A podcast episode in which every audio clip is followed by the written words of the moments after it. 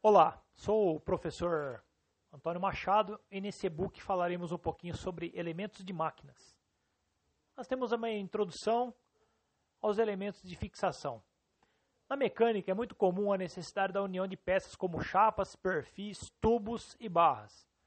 Qualquer construção, por mais simples que seja, exige uma união de peças entre si.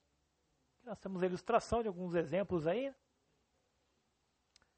Ele fala que em mecânica as peças a serem unidas exigem elementos próprios, classificados como elementos de fixação. De maneira geral, os elementos de fixação mais usados em mecânica são rebites, pinos, cavilhas, parafusos, porcas, arruelas, chavetas etc. Com relação à união de peças, a fixação pode ser móvel ou permanente. Na união móvel, os elementos de fixação podem ser colocados ou retirados do conjunto sem causar qualquer dano às peças que foram unidas. É o caso, por exemplo, de uniões feitas com parafusos, porcas e arruelas. Temos um exemplo aí, ilustração. Na sequência, ele fala que em, em união permanente, os elementos de fixação, uma vez instalados, não podem ser retirados, sem que fiquem inutilizados. Como exemplos, podemos citar uniões feitas com rebites e soldas. Então, aqui também exemplos. À esquerda dos rebites e à direita a soldagem aí. Com relação à fragilidade, tanto os elementos de fixação móveis como os elementos é, permanentes devem ser utilizados com habilidade e cuidado. Assim, para projetar um conjunto mecânico, é preciso escolher o elemento de fixação adequado ao tipo de peças que irão ser unidas ou fixadas. Se, por exemplo, unirmos peças robustas com elementos de fixação fracos e mal planejados ou projetados, o conjunto apresentará falhas e poderá ficar inutilizado, acarretando perda de tempo, perda de materiais e de recursos financeiros. Importante se atentar para o fato de planejar e escolher corretamente os elementos de fixação a serem utilizados para evitar concentração de tensão nas peças fixadas. Essas tensões causam rupturas nas peças por fadiga de material, inclusive reduzindo a vida útil das mesmas. Tipos de elementos de fixação. Temos o rebite. Ele fala que o rebite é formado por um corpo cilíndrico e uma cabeça, com geometrias diferenciadas. É fabricado em aço, alumínio, cobre ou latão. É usado para fixação permanente de duas ou mais peças.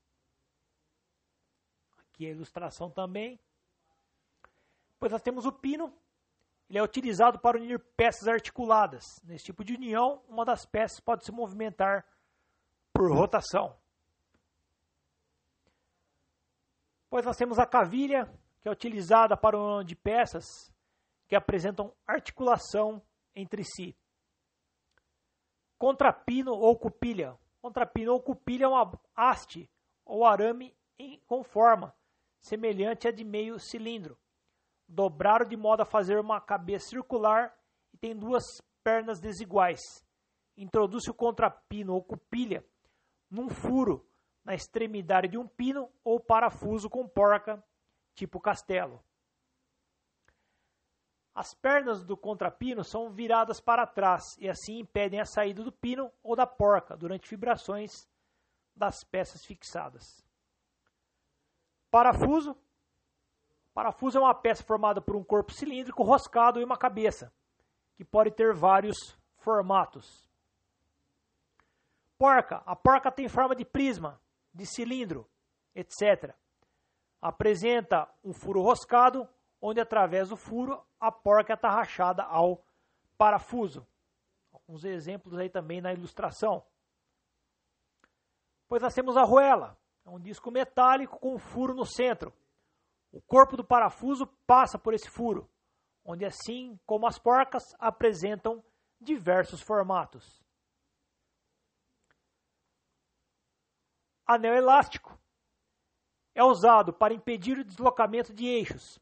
Serve também para posicionar ou limitar o movimento de uma peça que desliza sobre um eixo. Chaveta, por fim, no caso a última aí, da, da sequência, do conceito.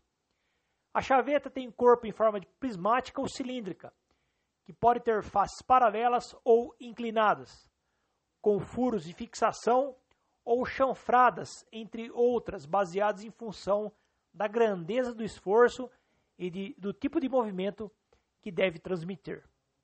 Aqui aí também a ilustração. Com isso a gente finaliza aqui essa abordagem no e-book. Espero que tenham gostado. Obrigado e até a próxima.